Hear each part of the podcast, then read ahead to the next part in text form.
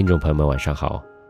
上一次录节目是三天前了，这几天一直在调整自己最佳的录制状态，所以一直也没有上节目，请大家见谅。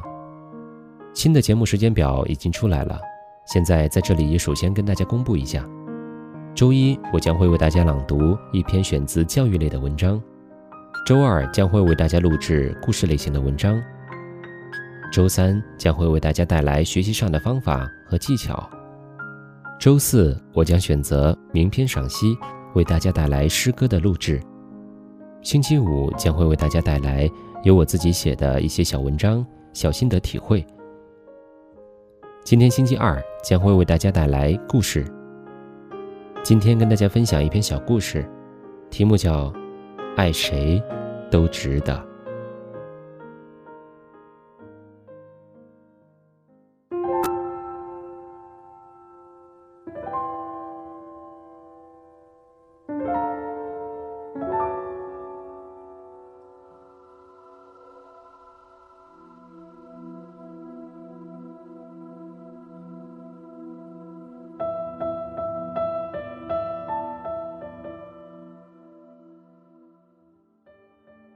他原本是一个弃婴，二十年前被一个女人抱回家。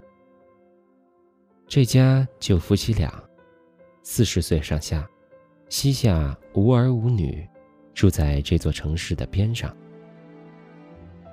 他们的日子过得也很凄凉。丈夫有病，常年卧床；女人靠外出帮别人做事，或者去城郊拾破烂。养家糊口。然而，这家人对孩子并不薄，视同己出。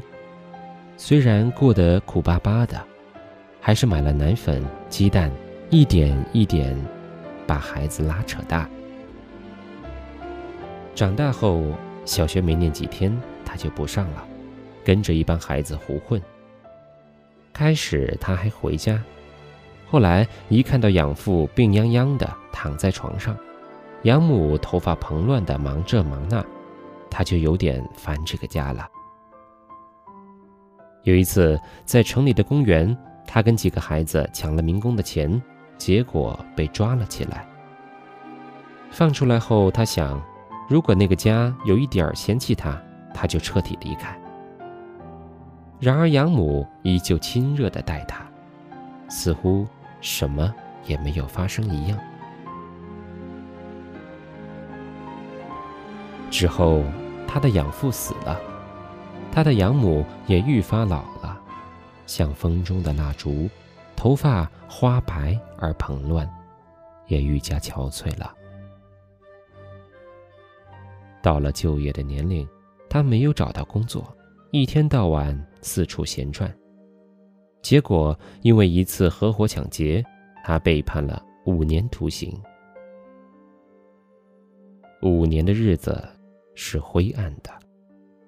这期间，还是这位六十多岁的养母千里迢迢奔到他服刑的监狱探视他。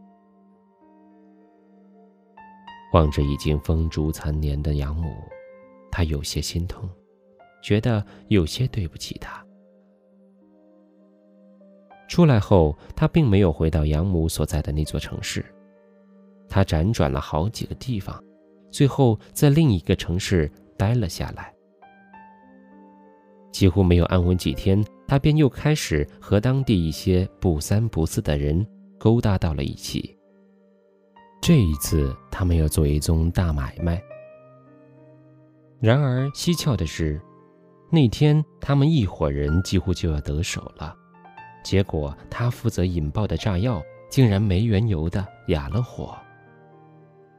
因为炸药没有爆炸，运钞车安然无恙，周围的人也安然无恙，而他们却被警方抓获了。在警方的询问中，他交代，他之所以没有引爆炸药，是因为在即将点燃引线的那一刹那，他发现旁边有一个蹬着三轮车的白发蓬乱的老女人，像极了自己的养母。他的这一闪念引起了警方的注意。通过当地派出所调查，得知他的养母还活着，警方便千里迢迢地把他的老母亲接过来，安排与他见面。当养母看到自己儿子的时候，便一下子扑上去抱住了他。母子俩抱头痛哭。养母说：“你的事情，警察都和我说了。”他哭得愈加不能控制了，说：“妈妈呀，儿子对不起你这么多年含辛茹苦的抚养，我这狼心狗肺的家伙，儿子。”辜负了你这么多年的爱。接着他喊道：“妈妈，你爱错人了。”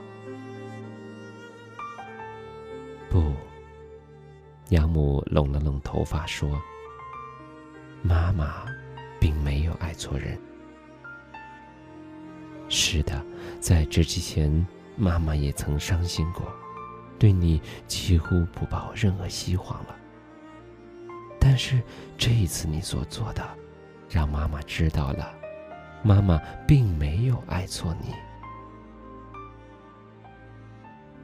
故事的结局很简单，漫长的刑期之后，他也已经一大把年纪了，在一个偏僻而陌生的城镇开了一家小吃店。没有人知道他是从什么地方来的，原来是干什么的。只是知道他接济过不少需要帮助的人，他是一个很有善心的人。他死之前把他那家店留给了一个孤儿。他给这个孤儿的遗言只有一句话，据说那句话是他的养母留给他的：“这个世界，爱谁，都值得。”